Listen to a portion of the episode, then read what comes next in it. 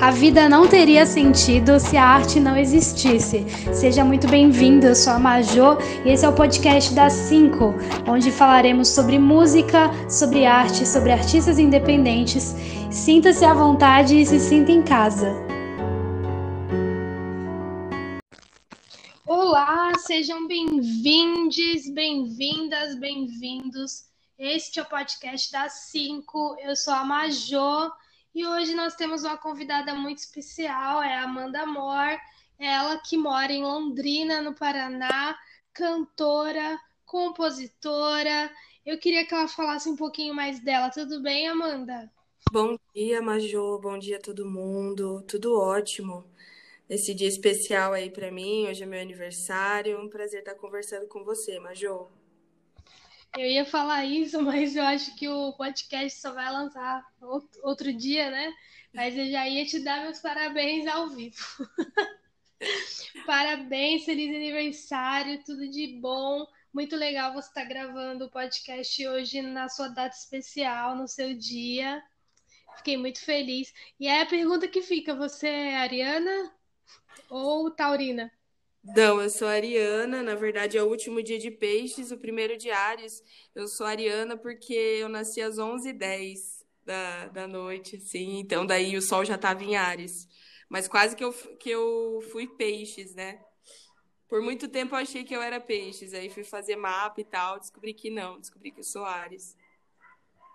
Ah, tá. Não, eu tô confundindo com touro. Meu Deus, nada a ver. Touro é, é abril, né? Aham. Uhum. Jesus. E aí, gata? Foi difícil a gente conseguir aqui, né? Entrar no link.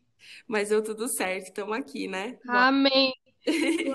Glória a Deus. Em falar em glória a Deus, eu queria que você falasse do, do seu momento aí que você cantou na igreja, né? Onde você começou a cantar. Sim, meu pai, meu pai sempre muito crente assim e tal, cresci, cresci dentro da igreja, né? Meu pai cantava em coral, tocava guitarra. Então a minha, minha influência maior foi ali, né? Dentro dos corais ali da igreja, etc. Foi ali que começou a nascer isso aí, a música, o gosto pelo canto, né? Sempre envolvida nesses ministérios aí.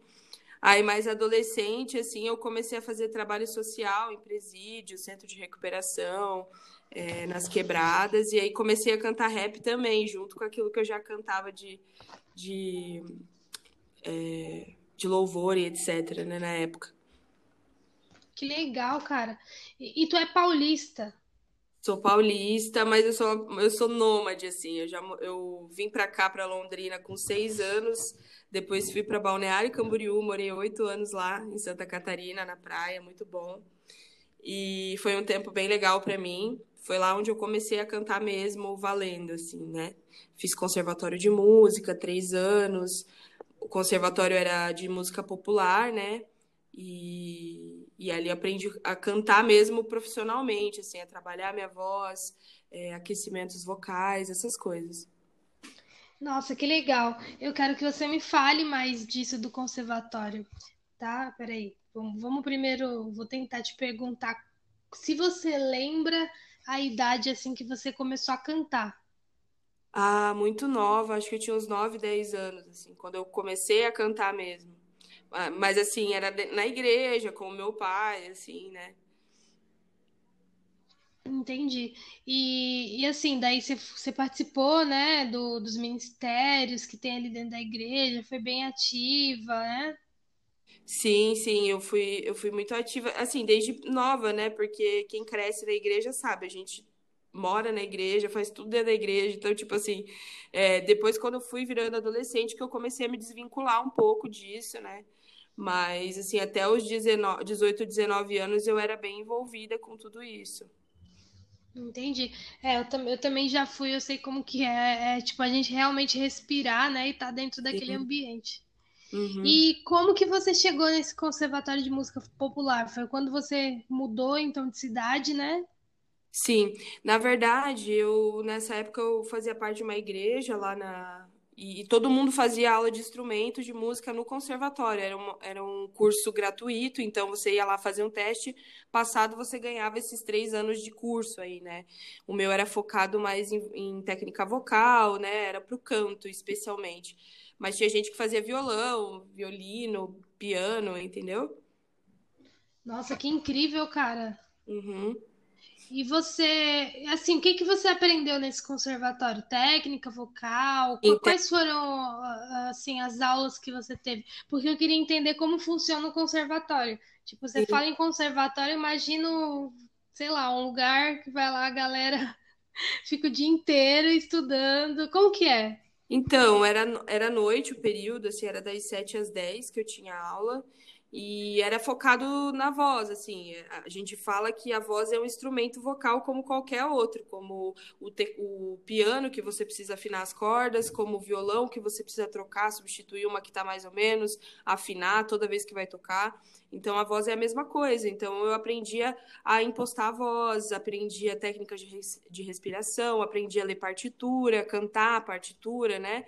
Então, tinha lá as claves todas, você estudava aquilo, o quadro era uma partitura, então se escrevia as, as claves de sol, a música inteira em dó, a música inteira em sol, você tinha que aprender a transformar também. Então, tinha várias coisas. Era teoria musical, é, teoria focada na voz, no desenvolvimento impostação vocal, postura, presença de palco. Eram várias coisas, assim, né?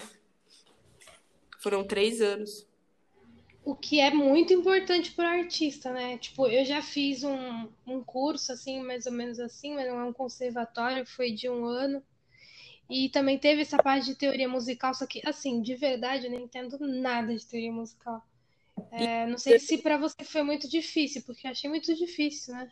Não, é difícil sim, é quase uma matemática, né? Mas, assim, é, são coisas que você vai se adaptando, como qualquer outra coisa, sabe? Quanto mais você faz, mais você fica craque. Então, eu acho que foi por aí que eu consegui fazer. Era difícil, sim, é porque eu não tocava instrumento, eu não toco instrumento. Sempre tive muita dificuldade para tocar instrumentos, assim. Mas é isso, eu aceitei que o meu instrumento é a voz e, e eu tento trabalhar o melhor disso, sabe?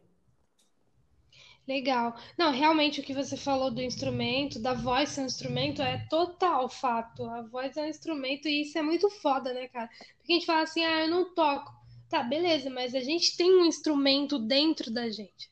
Sim. Tipo, que a gente emite sons, que a gente faz nossa arte com a nossa voz. Eu também não toco e, e muitas vezes eu me senti inferior por isso, sabe? Não sei se você já sentiu assim. Ah, tipo, sim, sim, porque toco a gente que canta também tem muito. Eu, por exemplo, quando eu vou fazer uma música, eu fico solfejando algumas notas. Então, tem algumas notas que eu, que eu alcanço. É, no conservatório eu aprendi a identificar a minha voz, então eu sou mesmo soprano, não sou soprano nem contralto, eu sou mesmo soprano. E eu aprendi a trabalhar com a minha voz nessa, nessa escala, sabe? E é isso, você aprendeu o, o melhor jeito para você cantar, como você cantar e usar a sua voz da melhor forma, né? Sim, isso é muito legal, porque tu, né, tu tem mais autonomia sobre a tua arte. Eu também sou meso. Hum. muito legal. É, então, daí você fez esse conservatório de música popular e você optou seguir cantando o R&B e o rap, né? Sim. Eu queria que você me, me pontuasse assim, o que, o que é o R&B para você? Como que você conheceu o R&B? porque você tem essa, né, é, é, essa experiência no gospel que não deixa de ser uma vertente aí, né, também Sim. da música negra, enfim. E eu queria saber como que é para você, como que você conheceu o R&B? Bom, o R&B ele veio da música gospel, né? Para quem conhece as músicas internacionais é, gospel, assim, elas são riquíssimas em melismas, falsetes. É, o, o R&B é, gringo começou dentro da igreja, né? Ali naquele, naqueles corais, né? Até hoje você vê, por exemplo, o Kanye West, ele fez um disco e ele botou um coral meu, fudido para cantar ali, para estar tá junto, e aquilo ali deixou com outra cara o disco dele. Eu falo que aquele disco que ele tem é, com, com envolvimento de coral e tudo mais, é tipo um clássico, né, do R&B também. Mas voltando ali, é, foi dentro da igreja mesmo, sabe? E, e depois fui conhecendo cantores gringos internacionais que também me deram muita referência, tipo Kirk Franklin, é, outras referências que foram nascendo dali. E o hip hop, é, há 10 anos atrás, quando eu comecei, ele o R&B e o hip hop era a mesma coisa, assim, né? Dentro do movimento hip hop. Então, você, eu conheci o R&B fazendo refrão para os mano que queria um, um, uma voz feminina cantando. É, fui me encontrando no meio daquilo, porque eu queria mais cantar do que rimar. Eu sempre fui mais de cantar do que de rimar. Então, eu sempre inclinava minhas músicas para esse lado mais, mais do R&B. E foi quando eu eu falei, mano, por que, que eu vou ficar cantando rap, só o rap, se o que eu mais gosto é R&B? Então, eu vou valorizar isso, vou, vou dar foco para isso, que é o que eu acho que eu faço melhor do que o rap, sabe? Eu não, eu não acho que eu tenho as letras mais elaboradas, as métricas mais fodas do rap, mas eu sei que, tipo assim, joga um refrão na minha, joga uma melodia, eu vou fazer, sabe? Então, R&B nasceu disso, e naquela época era tudo junto. Então hoje eu acho que mudou bastante. Hoje o R&B ele já é um gênero totalmente autônomo do rap.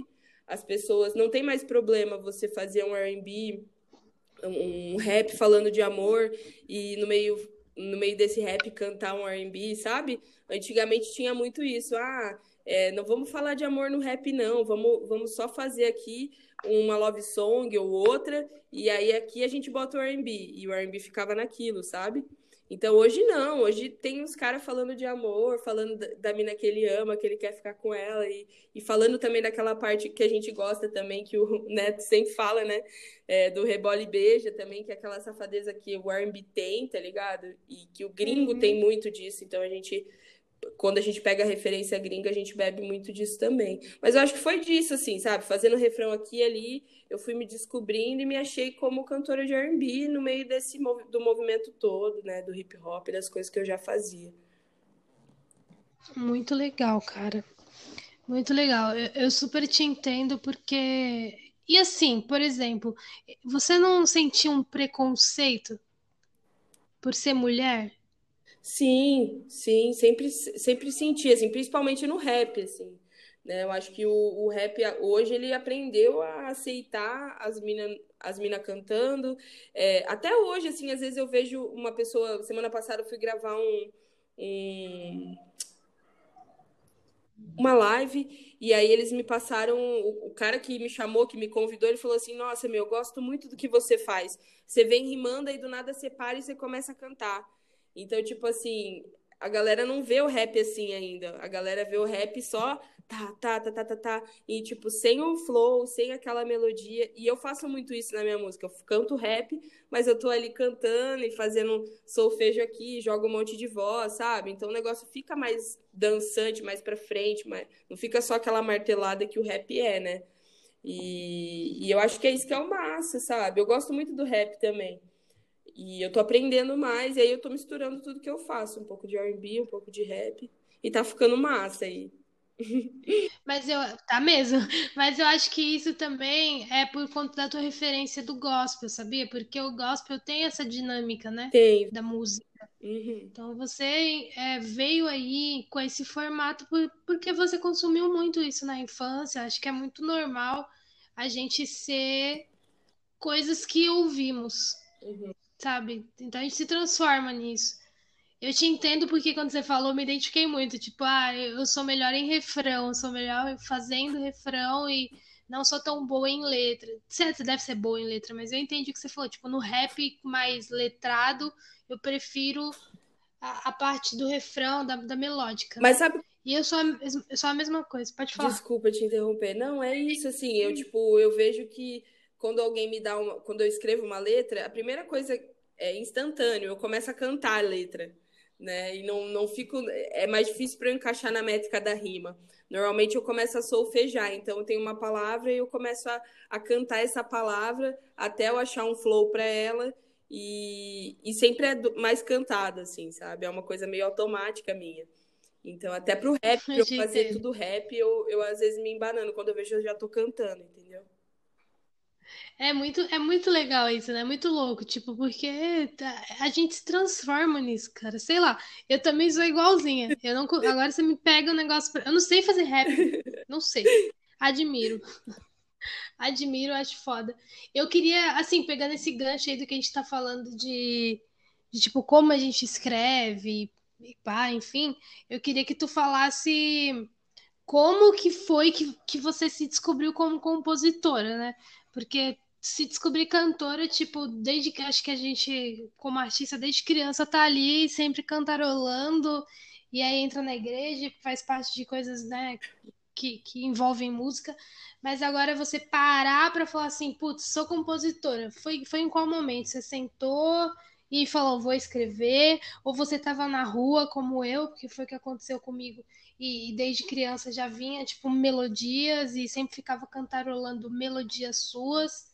Como que rolou isso? Olha, é muito engraçado, porque eu comecei a, a escrever e foi em diário, assim, na minha época a gente pegava diário, todo dia no final da noite, antes de dormir, a gente escrevia o diário. Então, eu tinha os diários que eu escrevia. Então, as poesias que eu escrevia ali, eu acho que foi ali que começou a escrever, que eu comecei de fato a escrever, assim.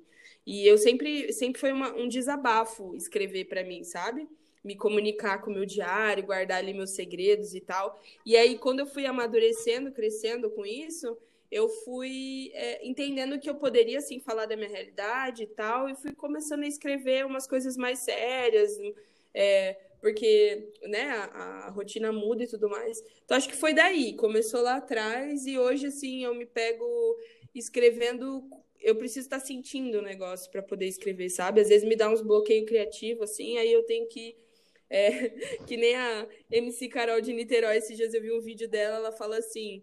É, meu, eu tenho que fazer treta, senão não tenho sobre o que escrever. Eu tenho que causar, senão como que eu, como que vai, como que eu vou fazer as minhas músicas, entendeu? Zoando a galera e tal. Eu achei muito massa o que ela falou, porque é realidade. A gente fala do que a gente vive, então né? Se às vezes não tá vivendo nada, agora na pandemia tá meio difícil mesmo, desbloqueio e tal. E eu acho que é com todo mundo, assim, todo mundo se superando, assim. Então eu busco uma vibe, assim, para eu escrever, sabe? Tem dias que eu quero falar de certas coisas, tem dias que eu quero falar de outras. Mas é mais ou menos assim que eu vou que eu vou seguindo. E também tem o lance do rap político, né? Que você tem que falar, você tem que cobrar. Então, é, o rap, ele tem muito disso na essência. Se você não escreve suas letras, quem que tá escrevendo suas letras? Se é fake, se é de mentira, entendeu? O rap tem disso. Então, ah, tem isso. Você precisa escrever suas letras. Entendeu? Ainda não mais, sabia, não. Ainda mais se você é mulher, porque, tipo, os caras já tiram você. Ah, se é mulher, quem que escreveu essa letra para você? Não foi você que escreveu. No rap rola muito isso, entendeu?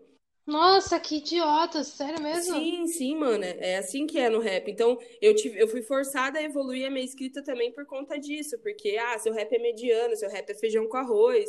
Você entendeu? Ah, você rima grão com pão, entendeu? Tem que mudar isso aí. E, tipo, tá, beleza. É, o rap é essa competição, entendeu? Os malucos estão por isso na cena é, evoluir a escrita, um tem um, o flow e a métrica mais foda que o outro, a letra mais elaborada. Então existe isso no rap. Já no R&B não, a gente quer que a melodia soe legal, que o negócio flua, que fique legal com o beat, com a batida, é diferente, entendeu? Então tem esses dois contrapontos aí. O rap me fez aprender a escrever, me forçou a escrever é, e melhorar minha escrita. Acho que foi mais do rap do que do R&B, assim. É, realmente é algo legal de, de, de, tipo você ter melhorado, né? Para você é algo legal, mas ao mesmo tempo acho acho complicado essa competitividade, assim, saudável, né? De certo modo saudável, mas em alguns momentos acho que eles colocam muita mulher, tipo assim, de escanteio, sabe? Eu, realmente, como a gente falou, eu acho que as coisas estão mudando, mas sei lá.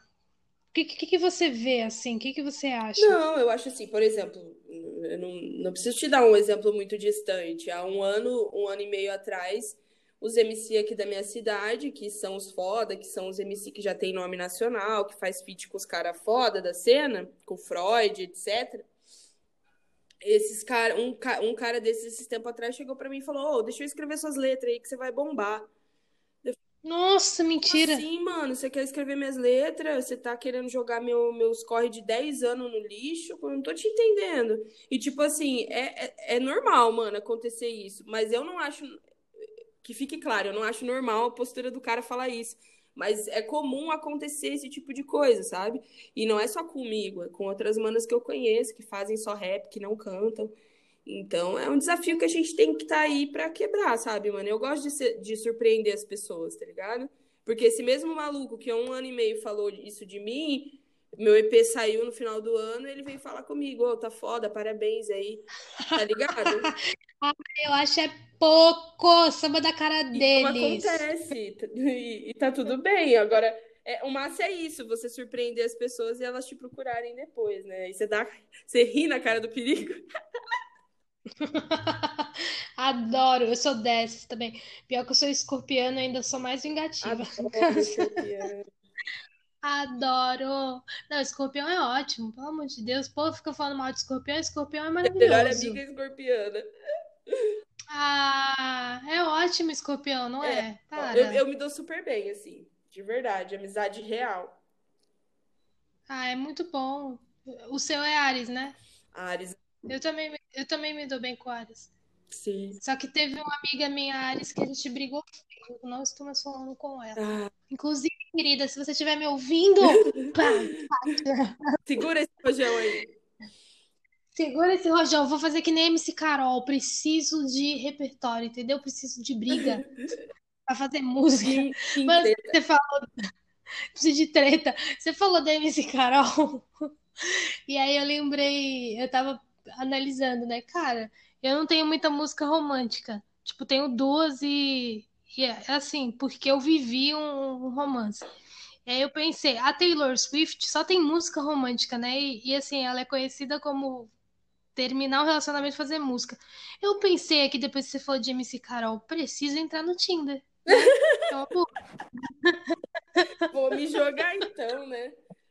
Eu vou me jogar no Tinder. encontrar, né, mana? E é um negócio que fica só na internet mesmo, né? É, já acaba na internet antes de se encontrar de fazer nada, amiga. É, já acaba ali, já faz uma música próxima. Próxima música, vem, ei, você. É. Vamos fazer outra música aqui? Foda, foda, foda. É foda. Eu queria te falar é, sobre esse grupo que você participou. Aliás, eu queria que você me falasse sobre esse grupo que você participou. Como que foi? Olha, foi uma experiência muito boa para mim, porque na verdade tudo que eu aprendi. O grupo Prova Viva, é, né? O grupo chama Prova Viva Rap, eles ainda existem, ainda fazem o, os eventos nas igrejas e tal, lá em Santa Catarina. Esse grupo eu entrei em, em 2000, acho que foi 2000, 2001. Uh, a gente ficou quatro, cinco anos juntos, a gente produziu um CD, tem um CD lá né, disponível no YouTube, tem alguns videoclipes e tal. A gente viajou para o Rio de Janeiro, conheci muitas pessoas lá no Rio de Janeiro, fiz uma grande amiga, que é uma amiga que eu levo para a vida, que é a DJ Tami. É, na época ela, ela fazia. Uh, a DJ Tami Reis, ela é conhecida demais no Rio de Janeiro, por todo mundo lá. É, ela estava fazendo o curso no Red Bull Favela Beats, ela recebeu a gente lá, fizemos essa conexão. Então, tipo assim, foi muito bom para mim, porque é, eu tenho amigos desde aquela época no rap, pessoas que hoje têm muita influência assim no Brasil, são nomes de peso nacional. Então, para mim foi muito legal conhecer essas pessoas que também eram do gospel, sabe? É muito louco. E tu tá falando 2001, 2011, né? Dois, é, 2011, desculpa. Eu, ah, eu, tá. Eu, não, não, é que eu 2010, falei, ué. 2000 e, 2010, 2011, desculpa. Eu fiquei pensando, 20 anos já, caraca. É, não, não faz 20 anos, não, faz 10, tá? Eu, eu hoje faço 31, 3.1. Oxi, que? Como assim, amiga? é isso, é isso, mas tô, eu tô tentando não, manter em segredo a minha idade. Nem fodendo, tá maluca? Não, nem fodendo, velho. Mano. Você tem cara de 22 anos, 21, mano. Amiga, eu nasci falando em 90, sério. amiga. Eu nasci em 90. Não, eu também sou de 90, eu sou 93, mas como assim, gata? Não. é isso, é isso. Tamo aí trabalhando. Eu acho que é, a idade. A arte. Pra nós, a arte é não tem idade, né, mano? A arte não tem idade. Você tá, tá tomando formol com arte, arte formol. É isso. Caraca, eu tô passada. É muito, tipo assim, não, tem como, velho. Nossa, depois a galera vai te seguir, com certeza. Assim, gente, como, como assim essa menina não tem essa idade? Não. Pô, da hora. Isso é bom, né? A gente, enfim. Eu não vou ficar falando de idade, que outro dia eu pontuei isso aí falaram assim: você tá sendo uma machista falando de idade, que você não parece a idade que você tem. Eu falei: é, é verdade, você, meu discurso tá sendo machista. Você também tem cara de é. nova, amiga. É, é, essas coisas aí da vida. Verdade, me deram 19 outro dia. Eu falei: ai, obrigada. ai, Deus. E, e lá nesse, nesse período que você tava nesse grupo, você foi no, no período do grupo que você participou dos trabalhos sociais? Sim, foi nesse período. A gente tinha aquelas carteiras de é, capelania, né? Que você pode entrar nos presídios e tal. Então, a gente sempre estava fazendo esses, esses trabalhos, assim. Foi quando eu, meu, falei, cara, isso aí é a minha vida, é o que me motiva, é o que me dá gás, sabe? Então, indiferente de eu não estar tá mais indo na igreja, não fazer mais parte de um ministério né, que minha cabeça mudou demais durante esses anos e tudo mais.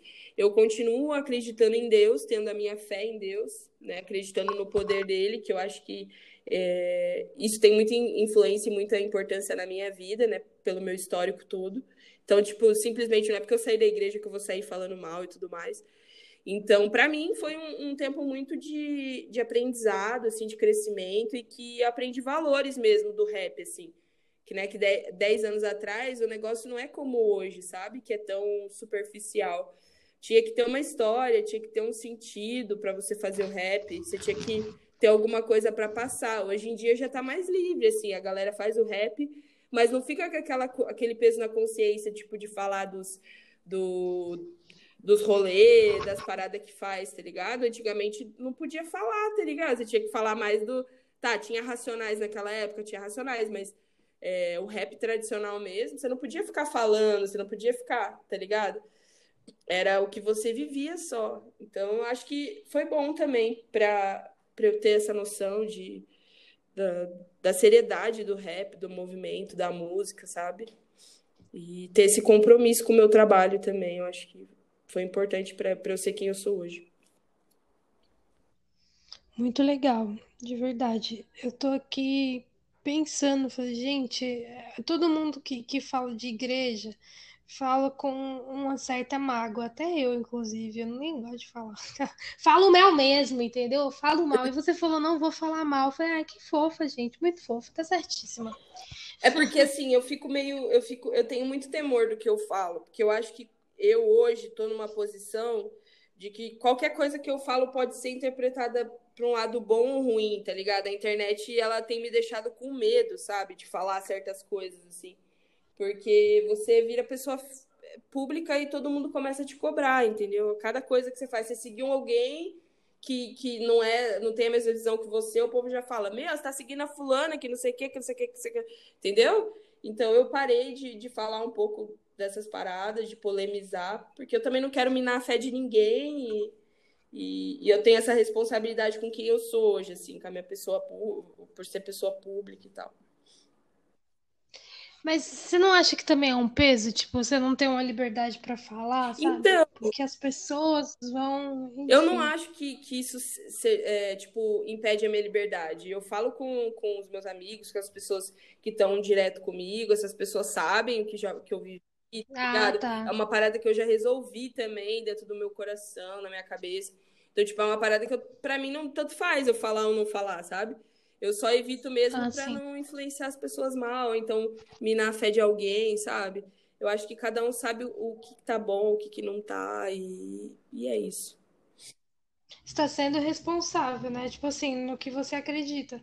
Eu já não, já, já, já vou no meu discurso, tipo assim, ó, oh, mano, sai da igreja mesmo, sai disso, daí faz mal pra você. Brincadeira. Vamos lá. É ter discursos diferentes. Vamos viver a liberdade. Deus pode habitar dentro da sua casa, do seu lar. Vou parar de pregar. É...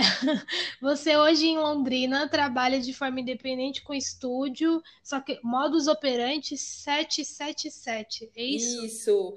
É, o estúdio da Modus Operandi, eu, eu sou CEO também de, do estúdio, a gente, eu ajudo na, na divulgação dos artistas, cuido da página. É, eu construo esse trabalho já faz três anos, junto com o Mike, com o Cria da Rua, que é um, um mano que faz o audiovisual, inclusive ele que fez o meu, o meu vídeo álbum ali do, do EP. É, e são duas pessoas que eu trabalho já faz três anos e que a gente, além da gente, tem mais oito MCs né, aqui da cidade que participam da, desse estúdio, que a gente grava, faz, cuida da carreira deles, faz toda essa parte. Vocês, vocês gerenciam carreiras? Que É, é legal! uma coisa mais, é, mais independente ainda, sabe? Agora que a gente está fazendo os editais aqui da prefeitura para ver se a gente consegue verba, mas até então tudo que foi feito até hoje foi do nosso bolso, daquilo que a gente tinha e podia fazer, sabe? Com a ajuda de um, de outro e tal. Então, Nossa, mas que, que linda a visão, velho, de tipo de estar ajudando, sabe? Vocês deram a mão pro outro e falaram assim, vamos lá, né? sim, é Foda. foda, é foda. Porque assim, o artista independente tem muita dificuldade em, em ter tipo um manual. Vou começar por aqui, vou por ali, vou fazer o quê? Quando tem pessoas que nem vocês estão fazendo esse trabalho, é muito mais, entre aspas, fácil. Por quê? Porque a gente consegue se concentrar no que é importante, que isso, isso não deixa de ser importante, mas o que é mais importante, que é criar, Sim. né? Tipo, é, no- querendo ou não, é uma ajuda, porque você tira um pouco a tua cabeça de, de coisas mais burocráticas, você aprende, obviamente, mas tem outras pessoas te dando é, é, essa, né, Sim, é- esse respaldo. e é isso, assim, a gente vê que a cena aqui em Londrina ainda está muito no início, assim, sabe? Aqui não é São Paulo, não é Rio de Janeiro, a gente está fora do eixo. Então, se a gente não construir isso, a gente também não vai ter como trabalhar daqui um tempo, entendeu? A gente precisa fazer, fomentar a cultura aqui para a gente poder, poder ter um retorno disso. Então, é, é esse tipo de trabalho que a gente faz hoje. A gente está construindo e, e mudando a cena, né, daquela visão antiga e de um monte de vício da, da parada é, que veio por muitos anos, tipo aquele lance do machismo, aquele lance do, dos caras cantar uma parada na música e não viver aquilo que canta. Então, tipo assim, a gente está tentando trabalhar na cabeça dessas pessoas que estão junto com a gente, construindo com a gente, para a gente é, é, valorizar a nossa cultura aqui, levar o nosso som, igual o Jonga faz lá com os manos dele, de jogar os caras lá para cima. Então, por exemplo, se um vira da gente ali, se um estoura, vai levar todo mundo junto, entendeu? E, e é esse trabalho que a gente tá, tá tentando fazer. Além disso, tem a Batalha das Minas também, né? Que, tipo, Nossa, eu ia perguntar disso é agora. um trabalho Amei. meu coração ferve, só de falar eu fico emocionada, porque eu já passei muita coisa para poder construir a Batalha das Minas. Para quem não sabe, a Batalha das Minas é uma batalha é, de mulheres aqui da cidade, é, onde rola slam, rola batalha de rima, rola pocket show, rola campeonato de skate, rola DJ, então rola um monte de coisa num evento só.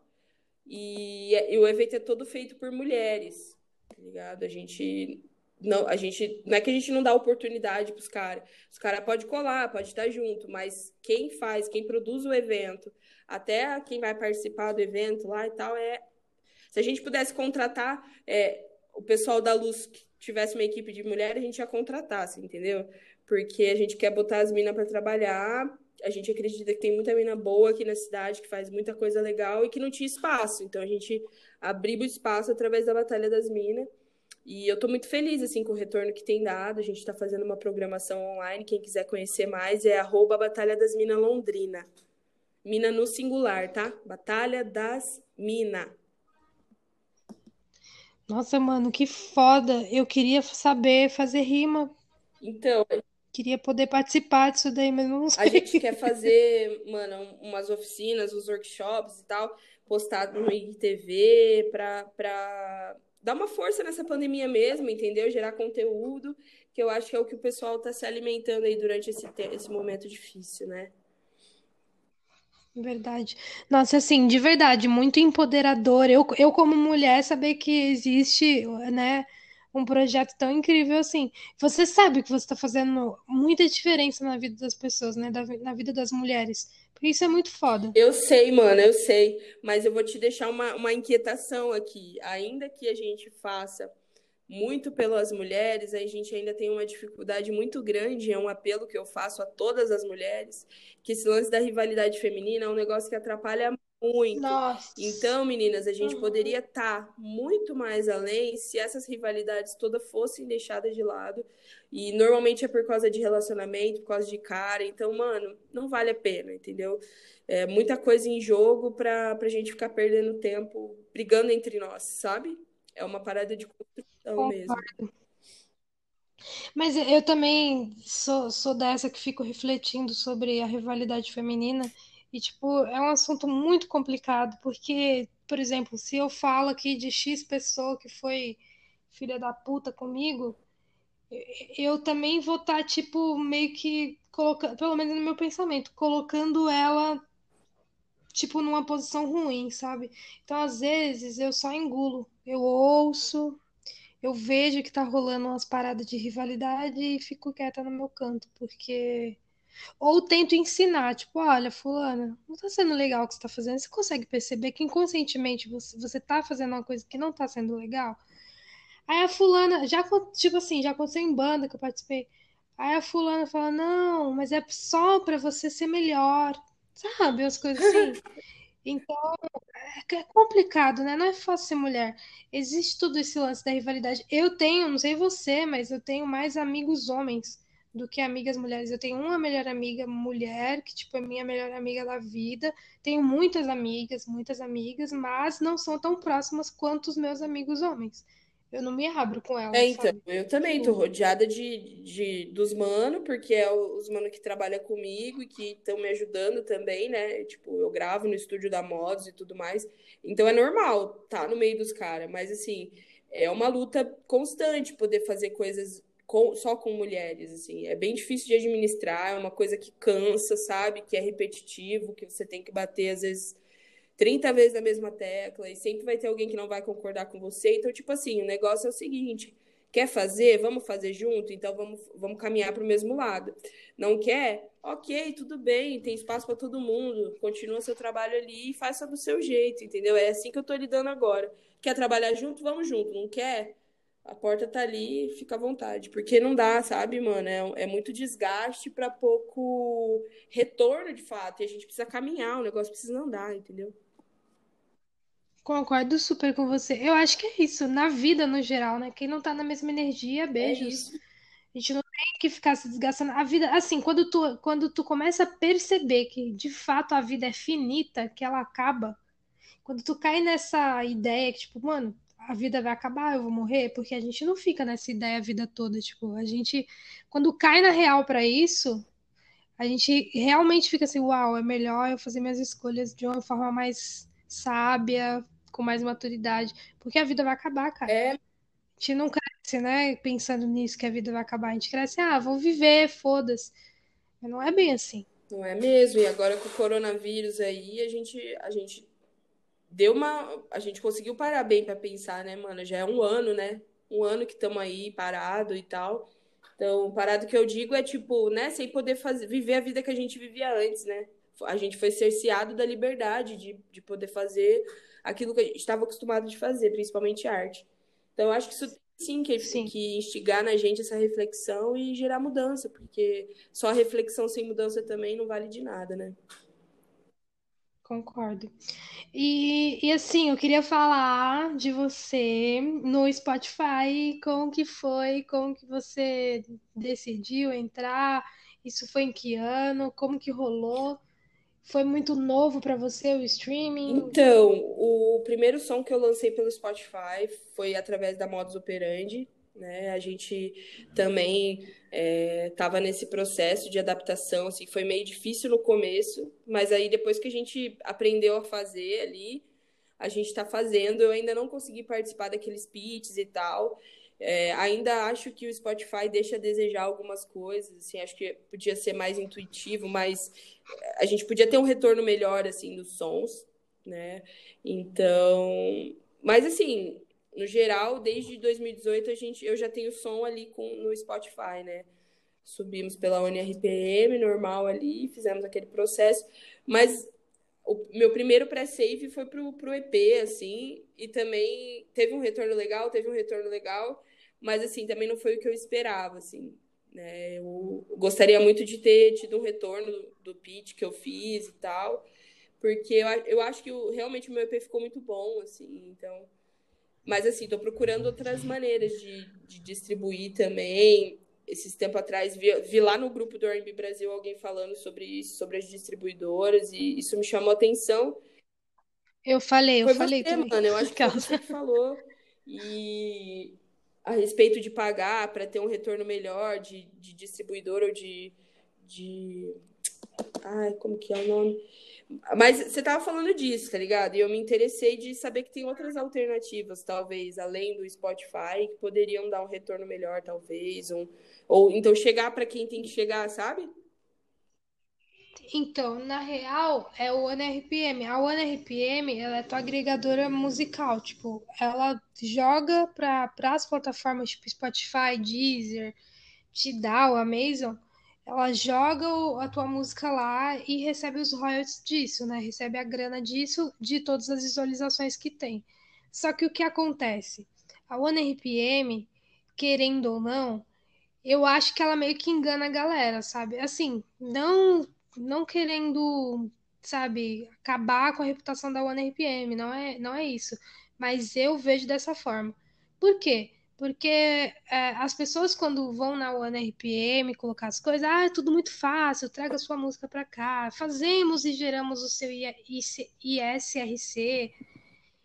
E assim, na verdade, eles geram um ISRC, que é tipo um registro internacional da tua música, que é onde vai. Pelo que eu entendo, é isso, eu não entendo muito bem, mas onde, onde tua música vai tocar, que vai dar os royalties, que vai dar as visualizações, eles geram esse, esse código internacional automaticamente e colocam na tua música. Só que daí o código é deles, não é teu. E aí que tá o erro, entendeu? Então, quando tu faz uma música, tem todo um processo. Acho que é até legal falar disso. Tipo, por exemplo, tu tem que estar tá cadastrado na Abramos ou no, na IBC, nesse rolê aí que já é a, o lugar que vai receber os teus direitos autorais. Lá dentro dessas, de uma dessas duas, acho que tem a IB, IBC, acho que é IBC, eu não lembro o nome, e a Abramos, e tem outras também. Lá dentro dessas duas, tu vai cadastrar o teu fonograma. Tu vai não só a tua letra, mas o teu fonograma, que é o quê? O teu áudio, a tua, a tua obra do fonograma, beleza? Tu cadastra lá, vai, vai gerar um código ISRC. Esse código ISRC é o código original da tua música. Tudo que tocar e tiver com aquele código, você vai receber teus direitos autorais, uhum. certo? Então é isso, é disso que vai prover aí o teu. Espero que não esteja errado no que eu estou explicando, mas é disso que vai prover a tua rentabilidade, os teus royalties, beleza? Aí, quando tu vai na OneRPM, o que que tu poderia fazer? Tu poderia pegar esse SRC que tu fez na Abramos ou na IBC ou enfim e jogar lá dentro. Só que a galera, por preguiça e por a OneRPM falar que é muito mais fácil já fazer direto lá, porque de fato é, não vai ter que fazer todo esse processo de fonograma, às vezes tu nem sabe, enfim, é, a OneRPM fala para você fazer de lá. Só que quando você faz o ISRC de lá, fica para eles. Entendeu? Tipo, é deles o ISRC.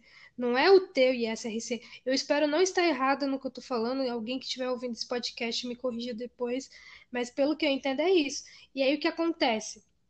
Depois que tu quiser sair da OneRPM, tu vai ter que dar um. Vai ter que pedir para eles darem. Eu não lembro a palavra, mas eles têm que dar uma baixa nas tuas músicas. Daí tu vai ter que pegar essas tuas músicas, touchdown, eu acho, e subir para outra agregadora porque essa agregadora ela é um intermediário.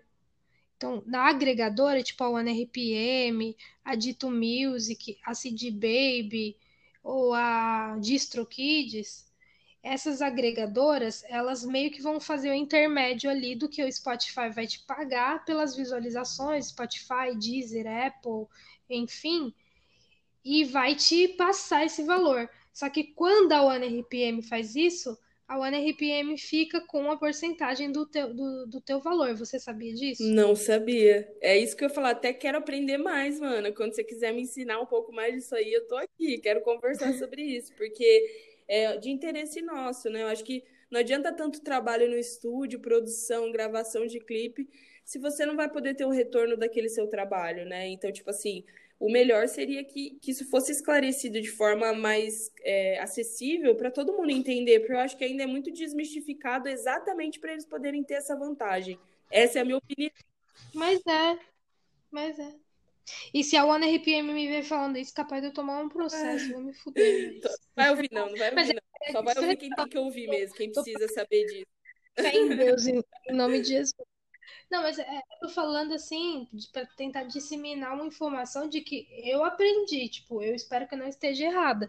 Porque se você colocar, coloquem no YouTube depois, é, ISRC pela OneRPM. Se eu não falei errado, a OneRPM faz o teu ISRC, só que o ISRC é deles entendeu? Não é teu, tipo, não, não é um bagulho que tu fez, que tu foi lá na Bramos, que é onde vai distribuir o teu direito autoral, e tu fez e jogou lá. É deles. Aí, beleza, se tu tivesse feito isso, mesmo que tu tivesse jogado o teu ISRC que tu fez da Bramos, mesmo assim a ONRPM ia ter um valor sobre a, tu, a tua distribuição, entende? Se eu não me engano, é de 15 ou é 30%. Então, se você fizer as contas, é se você receber. É muita uhum. grana. É mais amiga. do que a gente é ganha no Spotify, né? Se for ver. É, se for ver. Tipo assim, se tu tinha que receber, se for 15%, se eu não me engano é 15, antes era 30, eu acho que eles abaixaram para 15. Se tu tiver que receber mil reais por mês, tu só vai receber 850, 150 vai ficar para o RPM, certo? Por mês. Se tu fizer essa conta aí de 15% no ano, vai dar mais de 1.800 reais, certo? Quase 2 mil reais. Se você for pegar para pagar uma distribuidora que é anual que paga, que é tipo, por exemplo, a Dito Music, se tu pegar para pagar anual, que não vai ficar com nenhuma porcentagem do que você vai ganhar, que nem o RPM fica, ela não fica, a Dito não fica. Tu vai pagar, tipo, 40 reais anual. Pelo que eu lembro que eu olhei no site da Dito, eu ainda tenho que confirmar, mas parece que é 40 reais anual. O que compensa mais? Tu, tipo, perder aí quase 2 mil reais se tu tem essa rentabilidade de 850 mensal, mesmo que não seja, mesmo que seja muito menos, sei lá, eu só ganho 300 reais, 200 reais com a One RPM. Tá, 15% de 200 reais, ainda é grana, e, e anual vai dar muito mais que 40, entendeu? Então, enfim, eu achava que compensava estar na One RPM porque eu sou pequena porque eu não tenho muita visualização. Mas e quando, sem querer, tu jogar uma música, essa música bombada, é muita visualização e tu não ganhar o que tu precisa ganhar com os teus Sim, é, é por isso que a gente vê os malucos grandes aí, dessas gravadoras grandes de São Paulo, mudando de distribuidora, né? Mudando essa, essa de um para o outro, você vê isso fácil acontecer, porque o povo começa a ter os views e não começa, não tem retorno. E aí? Os caras vão procurar saber e é isso aí na lata, entendeu? É o que eu acho. Mas o, é, é o que me entristece é que ninguém fala, porque é um comércio, entendeu? Ninguém vai Mas é que nem falando. a lei, né? É que tu nem acha? as leis. Tem, tem cobrança de, de operadora de telefone aí, meu, que, sabe, tem um monte de processo banco, tanto que os juros de banco é inconstitucional, desculpa, inconstitucional, tá ligado? Juros de banco. Os caras não podem cobrar isso. E nem todo mundo sabe. O povo tá lá pagando dívida que era dois mil reais, tá lá 30 mil, 15 mil, sabe? É tipo, é uma parada que, que, tem, que, também é regulada e que poucas pessoas sabem, isso é mais comum, né? Então, para você ver, o Brasil tem muito disso, infelizmente. Mas é, eu acho que é massa a gente poder compartilhar esse tipo de conteúdo e acho que é relevante e as pessoas se interessam muito. Porque é uma dúvida, sim, você, per, você pode perguntar numa roda de cinco, seis pessoas. Se uma pessoa souber do que você está falando, já é muito, sabe? E, e eu mesma mas eu achava que não, mano. Eu achava que a galera sabe, sabia mano. e eu que tava sendo repetido. sabe, a galera só vai saber quando bate no bolso e você vê que você tá perdendo dinheiro, entendeu? Só, só aí, quando a água bate na bunda, literalmente. E, mano, sabe, conversando com outro amigo meu que teve esse processo todo aí que eu te falei, ele falou assim: beleza, aí minha música estourou. Aí eu tive que mudar para outra agregadora. Acho que ele mudou para DistroKid, sei lá, alguma dessas outras que, que você paga anual ou mensal, mas pelo menos o dinheiro é todo seu do que entrar, então... entendeu? Aí ele falou assim, e aí na minha mudança da OneRPM para uma delas, que não lembro qual que ele citou, eu tomei no cu, fiquei meses para tipo ficar fazendo touchdown lá, pedindo para a OneRPM baixar as músicas e transferir tudo para outra. Tu imagina a dor de cabeça, tá entendendo? Não é melhor já começar no certo? Quem tá começando, não usem o OneRPM. É, é isso, é isso.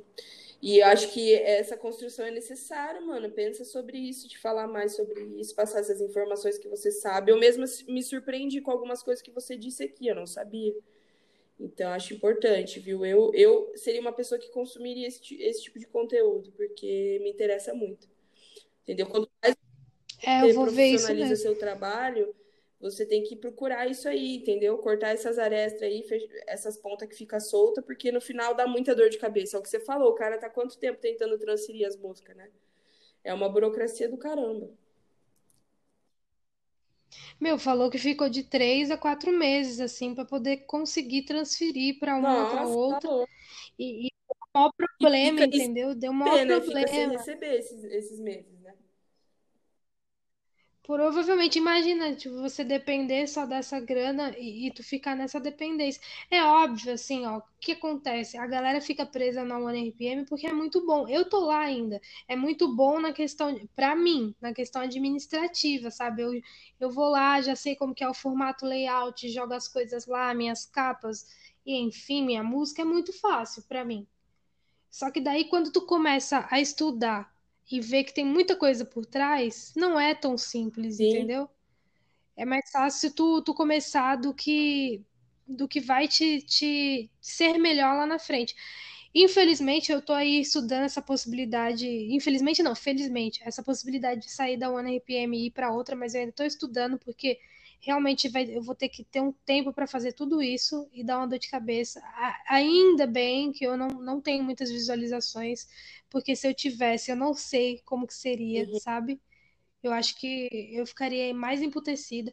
Eu tô nesse. Eu, infelizmente, por que, que eu te falei tudo isso da Abramos, tá? Porque eu não tive essa informação da Abramos e isso me emputece muito. Eu não tive. Eu perguntava para todo mundo, Amanda. Para todo mundo que era meu amigo músico, como que eu faço? Ninguém Exatamente. Aconteceu a mesma coisa comigo. A mesma coisa.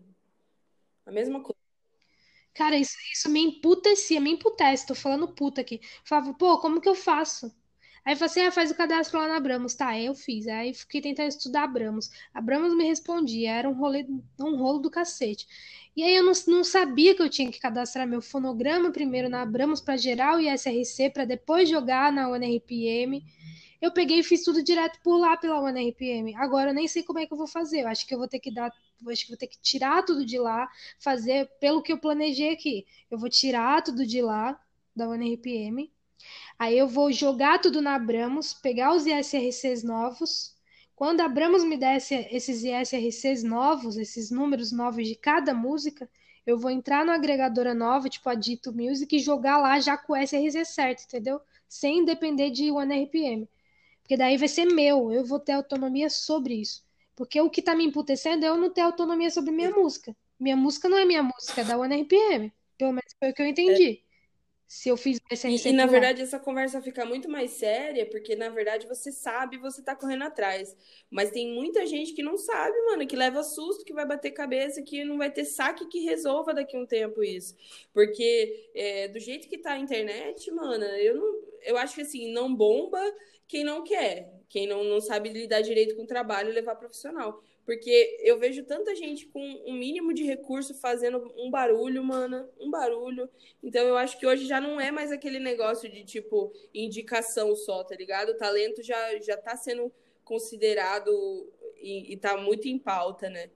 Então tem que ver tudo isso. Eu acho que o artista tem que, tem que já entrar na música com, essa, com esse pensamento. Preciso ser profissional, vou cuidar do negócio agora, vou resolver agora, não vou deixar para depois. Esse lance do brasileiro deixar tudo para depois, isso aí que ferra, entendeu?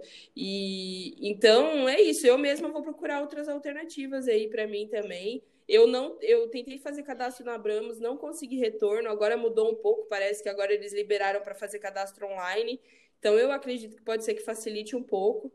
Demora demais eu tenho contato, amiga. Eu tenho contato da Abramos que me respondeu rápido. Me chama Beleza, WhatsApp que eu te fechou, mando. então. Fechou. Mas demora mesmo, tem todas essas é... paradas. É, eu fico Você vai desanimando e vai deixando para depois, entendeu? Mas isso aí é falta de, de, O negócio não funciona direito, entendeu? É a única explicação para ter, que eu tenho para dar. Ou então é maldade mesmo, né? Não, é um comércio, eu não acho maldade, tipo, eu acho comércio, só que daí eu penso assim, é o capitalismo, entendeu? Sim, É a indústria, é, é, é tipo... isso. Só que sei lá, eu acho de má fé. Por que que eu acho de má fé? Eu faço direito. E, tipo, mano, eu fui olhar o reclame aqui do NRPM. Eu tô falando da NRPM, eu vou acabar sendo processada, cara. Mas é sério, tipo, mano, eu fui olhar o reclame aqui. Tinha uma pessoa que reclamou de algumas coisas lá, enfim. Aí ela, o NRPM respondeu assim: criamos um ISRC fictício. Ah! Entendeu? Eles falam que para ser mais fácil para você, o discurso deles é fazemos tudo para resolver para você. Quando no fim, eu entendo que é má fé. Porque se você fala que você vai resolver um problema de uma pessoa e no fim das contas esse problema se torna outro é, problema, é, para mim é má fé, entendeu? Vamos é, solucionar o seu Resolve problema ISRC. Só que daí você maior. ganha algo. É. Se você não, não, não deixa as claras de que, olha, eu vou fazer um RC para você, só que esse RC vai ser nosso, não vai ser seu.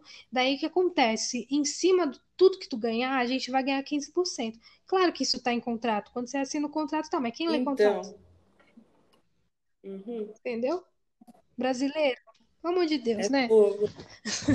então é uma, é uma discussão complicada. Mas enfim, vamos falar do seu EP. Ah, e você citou o negócio da, do Spotify. O pitch lá do Spotify.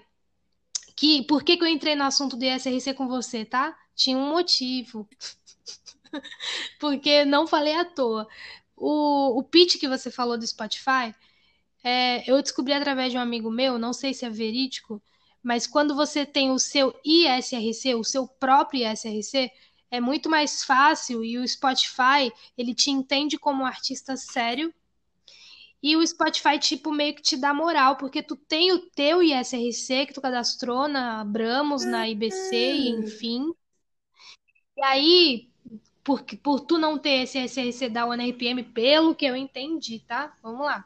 Foi o meu amigo que me falou que falaram para ele que se você faz o seu ISRC, que quando você cadastra o seu ISRC lá do fonograma na Abramos, na IBC ou na outra que você usa de direito autoral, o Spotify te dá essa moral, te dá mais moral para quando você vai fazer o pitch. Óbvio que você tem que ter uma música boa, a música tem que ser boa. Já me falaram dos algoritmos que você tem que ter ouvintes, mas outros amigos me falaram que não tem que ter tantos ouvintes assim, que já entrou música deles com 20 ouvintes, não, não teve nenhum problema e entrou em playlist oficial. Então, um, um, amigo meu falou que o que mais pega realmente é você ter o seu próprio ISRC, porque daí o Spotify vai te dar moral. Agora, e por que, amiga? Sabe quantas músicas entram diariamente no Spotify? 40 mil para serem analisadas. Então, o, o teu data de lançamento tem que ser tipo 40 dias, 45 dias antes de, de lançar. Não dá para ser 20 dias antes de lançar, porque senão não tem o tempo dos editores do Spotify verem o teu pitch, entendeu? Então tem todos esses rolês. Nossa, meu, é uma aula, amiga. Vamos conversar mais sobre isso. Eu quero muito é, poder fazer meu ISRC aí e, e ter um retorno, né, amiga? Porque a gente não, a gente trabalha porque a gente quer ganhar dinheiro com isso. Então, o que a gente puder fazer para melhorar, eu acho que eu quero, eu preciso fazer isso, sabe? Tá na hora de eu fazer isso.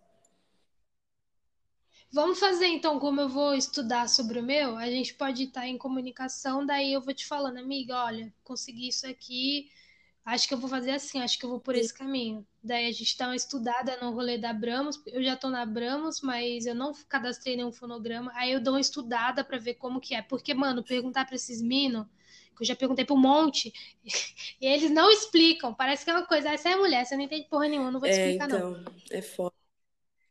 Lança aí no YouTube e aprender sozinho. É, o negócio é a gente fuçar. O que você não souber, eu vou fuçar também. E a gente vai se ajudando aí, fazendo essa, esse movimento para fortalecer o negócio profissional mesmo da música. Do nosso lado, para a gente poder ganhar dinheiro, Fechou. né? Chegar na, na nossa mão. Fechou, combinado. E aí, eu te falei isso porque era do teu EP do Spotify que lançou de volta aos 90. E, meu, muito foda esse EP. Eu, eu, lembro que o dia que eu ouvi ele inteiro, eu te mandei mensagem lá no grupo que a gente tá, né, do, do RB. Eu falei, caralho, mano, muito foda. Parabéns, amei. Muito foda mesmo. E eu queria que você me falasse um pouco sobre ele, das referências, do, de como que foi para você fazer esse Então, EP? eu sempre fui mais do underground, tá ligado? Da, da música, assim. Nunca me considerei. a- Apesar de conhecer muita gente que tá no hype de nome nacional, eu ainda acho que eu sou do underground, tá ligado? Da minha música e tal.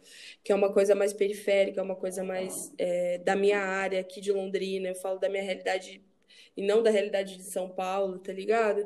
Então eu acredito que o meu público maior é daqui, tá ligado? Mas eu, te, eu ainda tô abrindo minha cabeça para projetar isso para uma outra esfera. E eu acho que o, o De Volta aos 90 é isso. Eu acho que todo mundo que conhece o underground, que curtiu o movimento hip hop do boom bap, da, sabe, do R&B com boom bap, tipo Lauryn Hill, é, sabe, Missy Elliott, é, as minas das antigas tudo, sabe, Mônica, Destiny Child, tudo, tudo isso, tá ligado? É, de- é dessa época, assim, que me influenciou demais. Mariah Carey mesmo, assim, é, foi meu curso de, de técnica.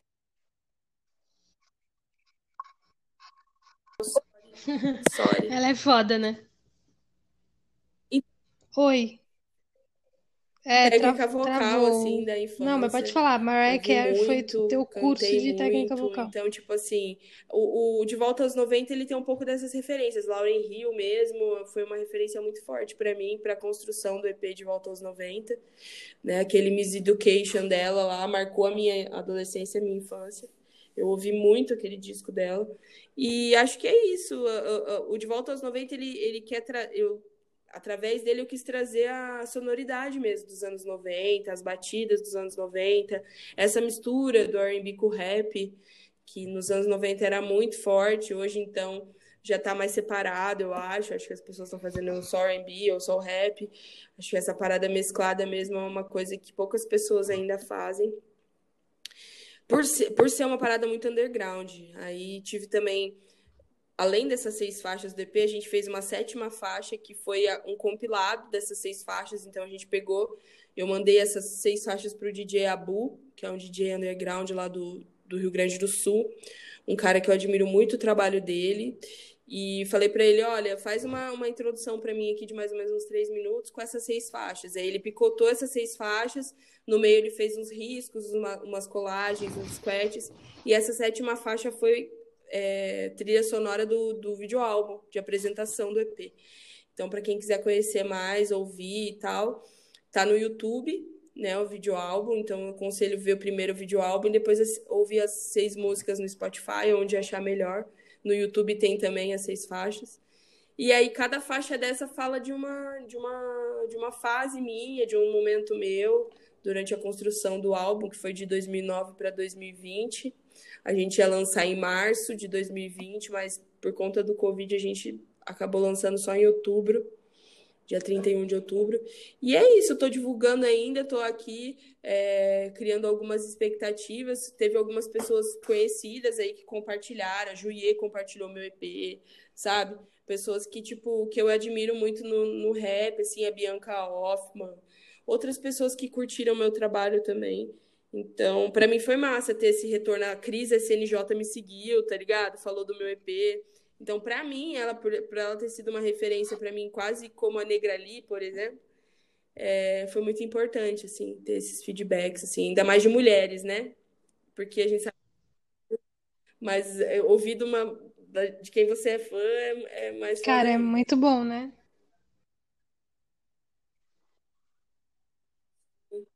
Muito foda. Imagino.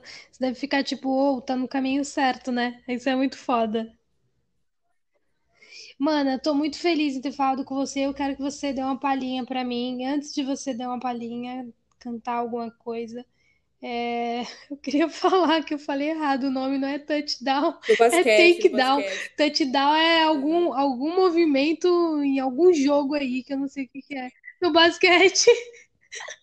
É fazer takedown na One RPM, é pedir pra dar baixa nas tuas músicas. Eu tô aqui pensando, falei, gente, não é touchdown, não é touchdown. Vamos lá. E eu queria que você cantasse vou mim, é querida, da nós do podcast. Baby, que tá no meu EP, De Volta aos 90. E ela fala de um amor, né? Não correspondido aí. Vamos lá.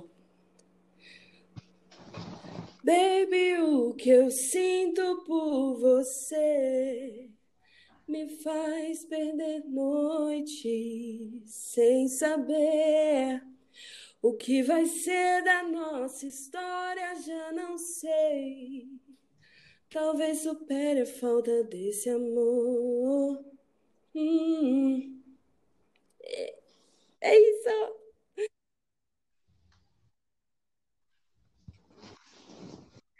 Ai, linda! Canta muito. Nossa, velho, é muito bonita a sonoridade da Obrigada, da, obrigada, tua voz, do teu timbre. É muito foda. Nossa, eu amo.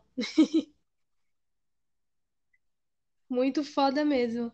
Muito obrigada por você ter aceitado o meu convite. Eu vou só aqui falar a próxima pessoa, tá? Então vamos lá e aí a gente finaliza.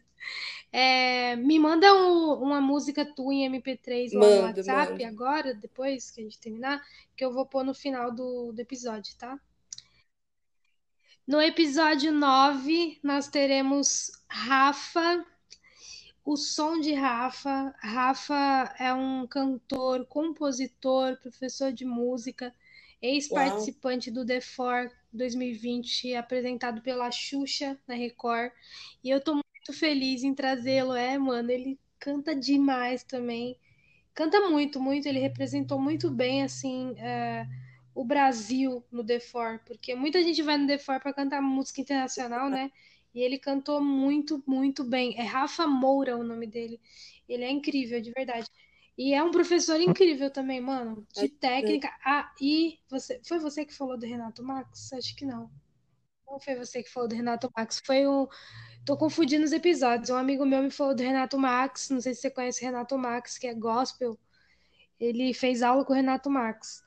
Então, assim, o, o Rafa é muito foda. Tô muito feliz em trazê-lo no episódio 9. E é isso. Muito obrigada, meu amor, por você ter aceitado o convite. Te desejo um ótimo aniversário, que seu dia seja incrível, que esse podcast tenha te trazido um ânimo, talvez, para o seu aniversário, que é hoje, que é hoje 20 de 3 de 2021. Agora estamos gravando dia 20 do 3. Agora não sei quando vai lá. Mana, sei aqui, depois eu te mando no WhatsApp. Muito bom conversar com você, mas a gente conhecer um pouco mais também. Acho que através dessas perguntas aí, eu acho que a gente já, já se conheceu um pouco mais, né? E foi muito importante para mim ver uma, uma mina que está aí na atividade, fazendo, tentando levantar a galera também, que podcast é importante para você conhecer as ideias da pessoa, né? Mais do que só ouvir a música. Então, acho que é um trabalho muito foda. E conta comigo que eu puder somar, o que as minas da Batalha das Minas puder fortalecer também. Conta com a gente. E vamos nessa, vamos fazer aquele grupo de R&B das minas também, para a gente falar desses assuntos aí tão importantes também, é, profissionais a respeito da, da, das músicas, de ISRC, RPM, plataformas e tudo mais.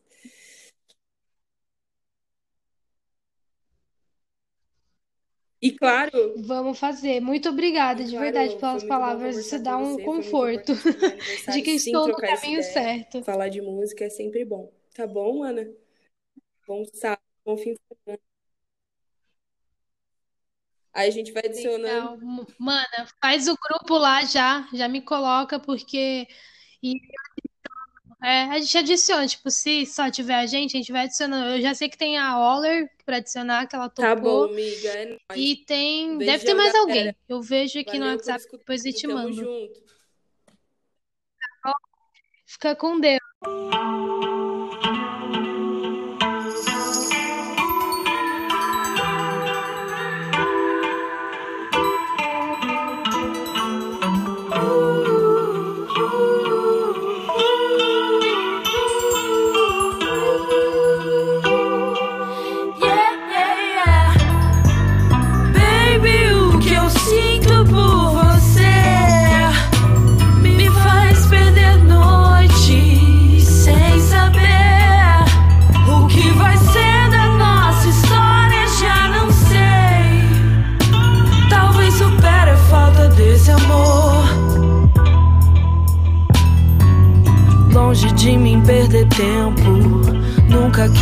Passatempo.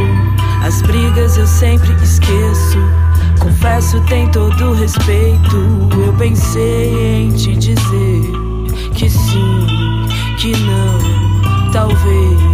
Tocou. Perdi o coração, não basta caráter, quero com emoção. Não diga que não, que eu vou ficar, é o meu lugar. Hoje eu vou jogar, esquece do plano, nem te dou o troco pra te ver voltar. Se joga, não volta, me prende, não solta. Minha alma intensa, sua mente insana. Juntos em Havana, você diz que ama. Diz que vai voltar, no more drama.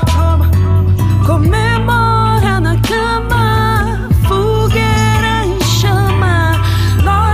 juntos, não vai faltar assunto. Enquanto for bom, escuta meu som. Promete me guarda no seu coração.